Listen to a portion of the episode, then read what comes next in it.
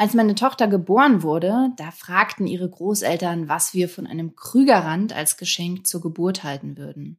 Ein Krügerrand, das ist eine Münze aus Gold. Und mittlerweile gibt's die auch als Silber- und als Platin-Variante.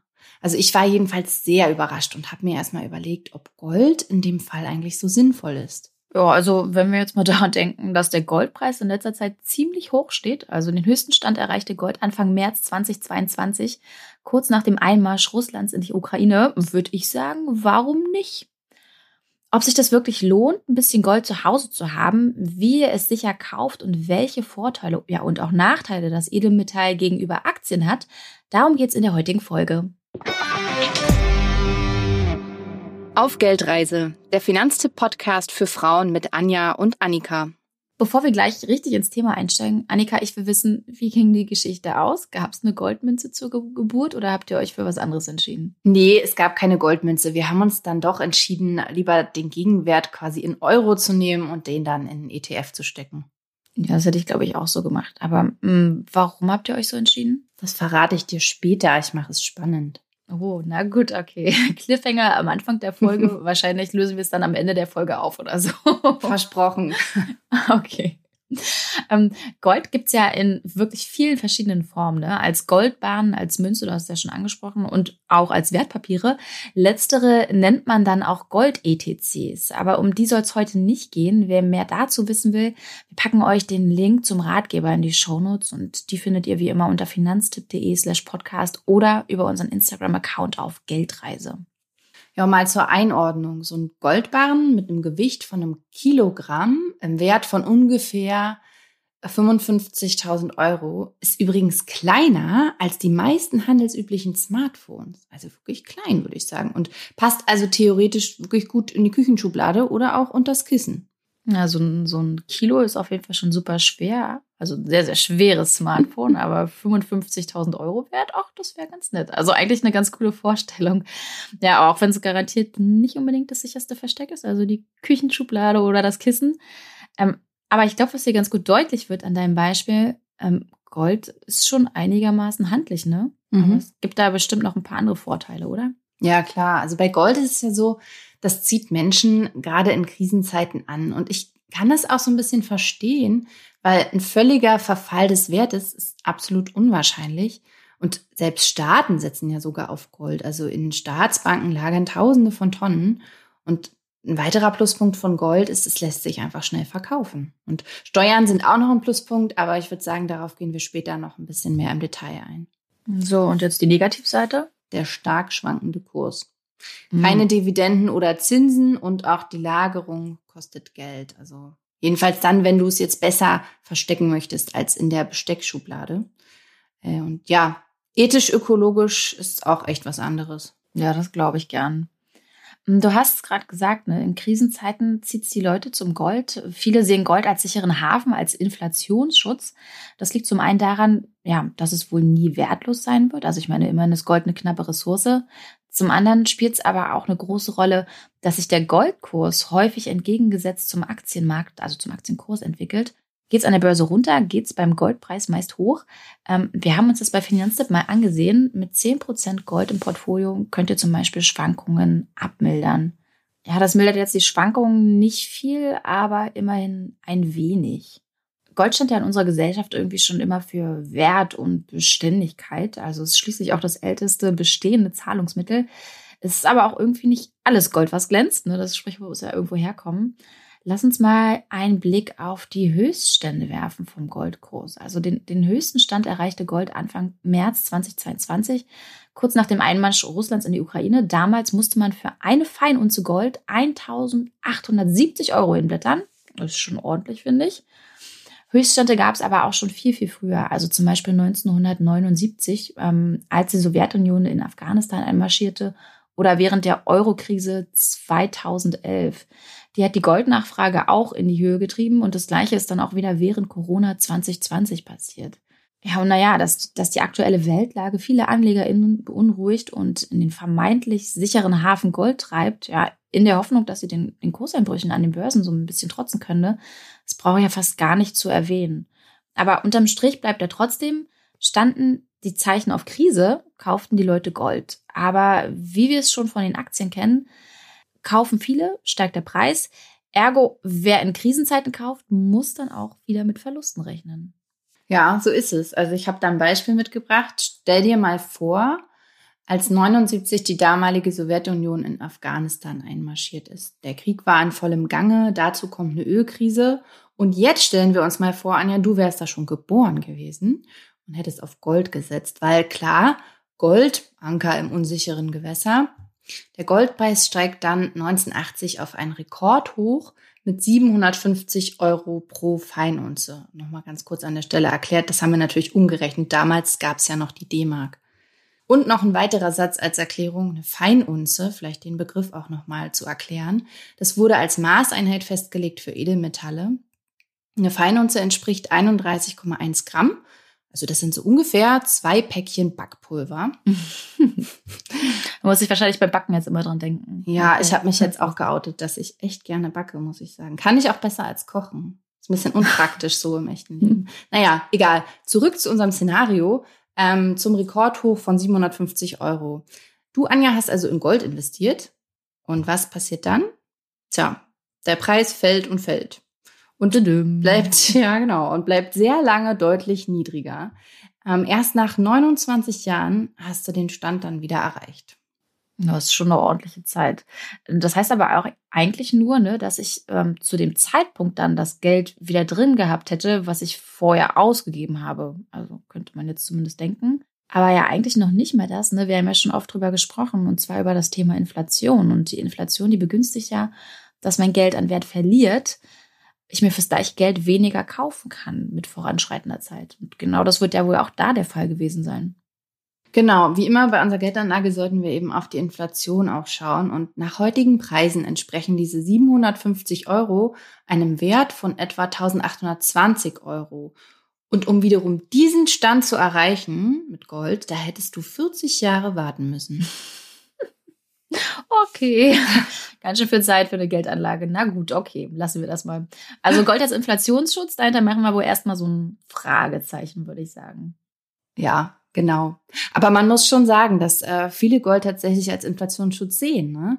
Aber wir bei Finanztipp, hm. wir sehen das so ein bisschen vorsichtiger, weil Gold hat keine Wertsteigerung aus sich heraus. Also es liefert weder Zinsen oder Dividenden noch Mietzahlungen ab. Ja, wenn wir nur das betrachten würden, ne, dann klingt der Gold eigentlich erstmal gar nicht so attraktiv. Aber trotzdem haben ja Goldbaren oder Krügerrand ihre Daseinsberechtigung. Also wer zum Beispiel Angst davor hat, dass der Euro crasht und unser Geld wirklich nichts mehr wert ist, kann sich schon Gold zulegen. Ähm, aber das sollten dann eben nicht mehr als 10 Prozent sein bei meiner Geldanlage. Und Gold in Baren und Münzen, das ist dann aber auch eher wie so eine Art Versicherung zu sehen. Also heißt auch, ich zahle erstmal drauf um im Versicherungsfall, der hoffentlich nie, nie eintritt, ja, darauf zurückgreifen zu können. Also Gold und das Kissen, um endlich ruhig schlafen zu können, quasi. Mm, weiß nicht. Ist ja vielleicht auch ein bisschen unbequem.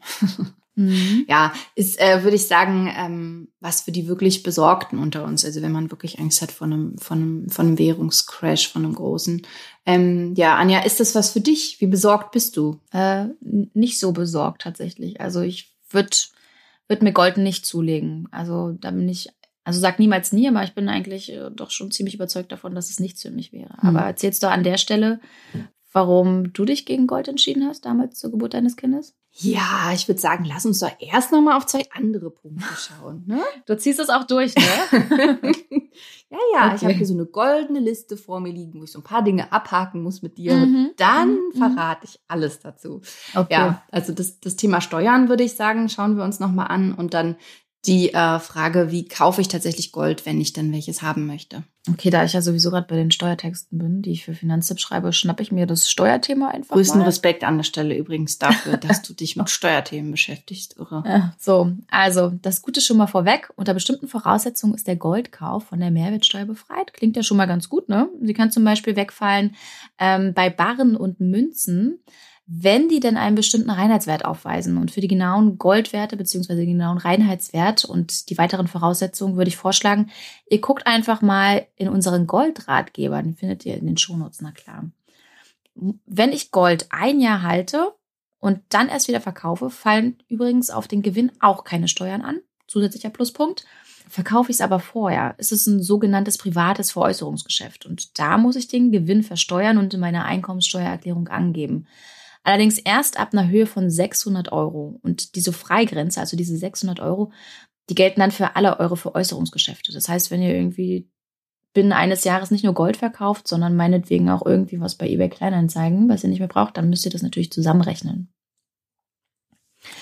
Bei den Wertpapieren, da muss man so ein bisschen gucken, denn wer über Wertpapiere in Gold investiert, der zahlt auf die Gewinne normalerweise Abgeltungssteuer. Es sieht aber ein bisschen anders aus, wenn wir in Gold-ETCs investieren, bei denen SparerInnen einen Anspruch auf die tatsächliche Lieferung von physischem Gold haben, dann fällt keine Abgeltungssteuer an. Das muss man sich so ein bisschen so vorstellen, wie dass die Anbieter in ihren Tresoren das Gold in Form von Goldbaren in unterschiedlicher Stückelung hinterlegt haben.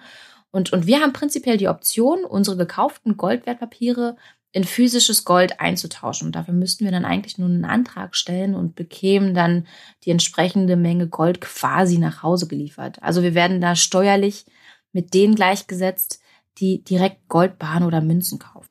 Mhm. Sehr gut erklärt. Danke. Ja, Steuern erledigt. Check. Jetzt kommen wir also zu der Frage, wie kaufe ich Gold? Ja, auf jeden Fall mit Vorsicht würde ich vorschlagen. Mhm. ja, in, in Innenstädten gibt's ja diverse Gold-An- und Verkaufsläden. Da sollte man aber nicht so einfach reinspazieren und zuschlagen. Es sei denn, es sind tatsächlich so renommierte Läden wie Degussa oder Pro Aurum. Hm, denkt mal dran, legt ihr dort mehr als 2000 Euro auf den Tisch, müsst ihr einen Ausweis vorzeigen. Das sieht zumindest das deutsche Geldwäschegesetz vor. Günstiger als in der Filiale geht's aber meist online. Da aber bitte auch vorsichtig sein. Es gab schon Fälle, in denen unter den ersten Google-Treffern schwarze Schafe dabei waren. Und Gold kauft ihr meist über Vorkasse. Also wer da auf einen Betrüger reinfällt, das ist schon ziemlich blöd. Dann ist nämlich das Geld weg und das Gold bekommt ihr eben auch nicht. Annika, wie erkenne ich denn aber eigentlich schwarze Schafe? Mm, ja, ist wirklich wichtig, dass man da drauf guckt und am besten einen renommierten Anbieter auswählt. Ein guter Hinweis ist, ob der Händler Mitglied im Berufsverband des deutschen Münzhandels ist. Und dafür kannst du einfach auf das Logo des Berufsverbandes achten. Und das zeigt einen König mit einem Kreuz im Arm. Ja, und vielleicht auch nochmal gegebenenfalls beim Münzverband gucken, ne, ob, ob die Händler dort gelistet sind. Weil, sind wir mal ehrlich, äh, mit den entsprechenden Photoshop-Skills ist jetzt nicht so schwer, das Logo einfach mal nachzubauen. Da hast du recht. Gute Idee, ja. Ja, günstige Preise für Barren und Münzen gibt es über Vergleichsportale. Unser Finanztipp-Experte Henrik hat sich die mal näher angesehen und stand jetzt, also Juli 2022, sind es gold.de und goldpreisvergleich.de.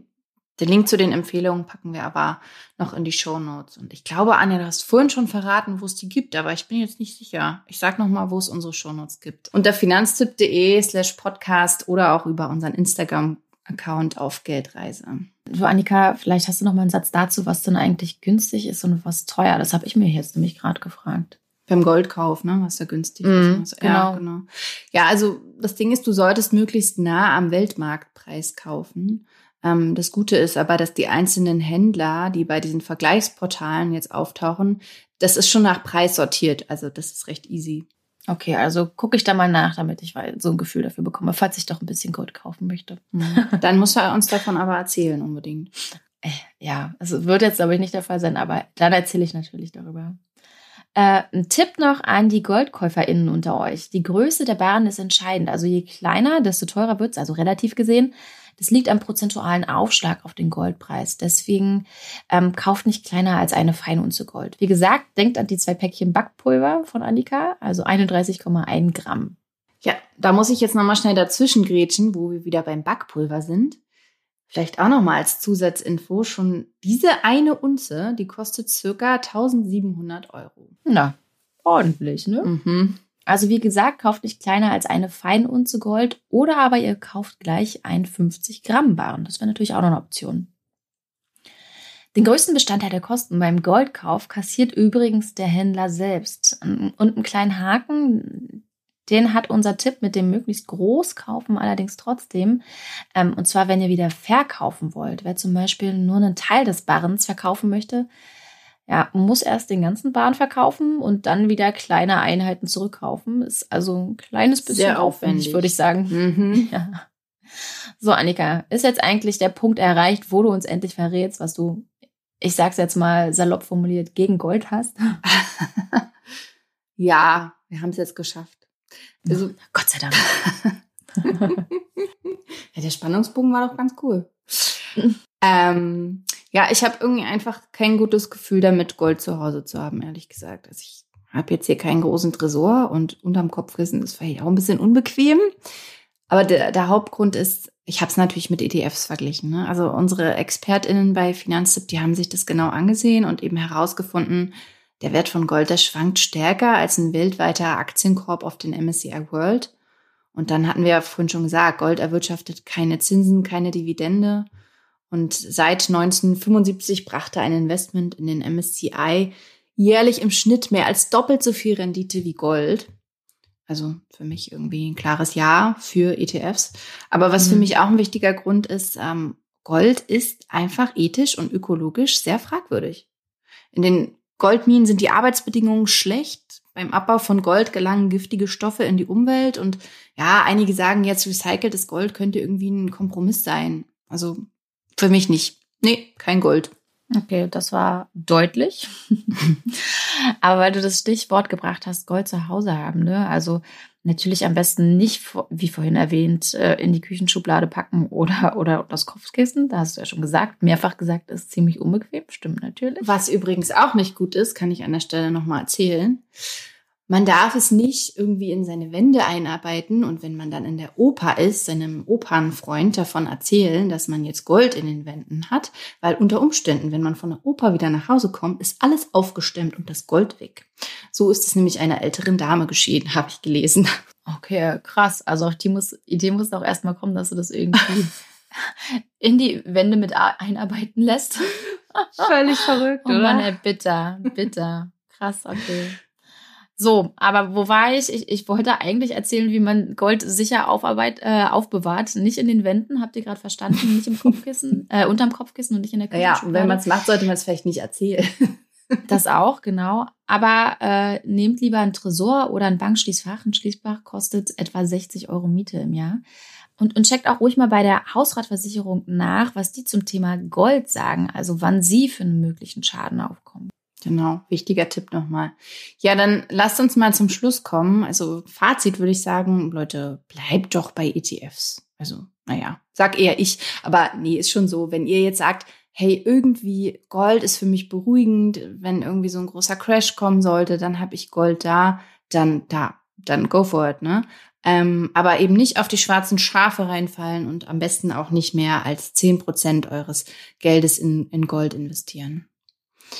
Was mich jetzt noch interessieren würde, äh, was denken eigentlich so die anderen Geldreisenden über Gold? Also ich habe ja da heute wunderbar aus dem Nähkästchen geplaudert, was meine Meinung ist. Ähm, wie ist das bei euch? Habt ihr welches? Wollt ihr welches haben? Oder sagt ihr, nee, das ist eher irgendwie nichts für mich? Schreibt uns da gerne auf Insta, vielleicht am besten unter den Post zur heutigen Folge.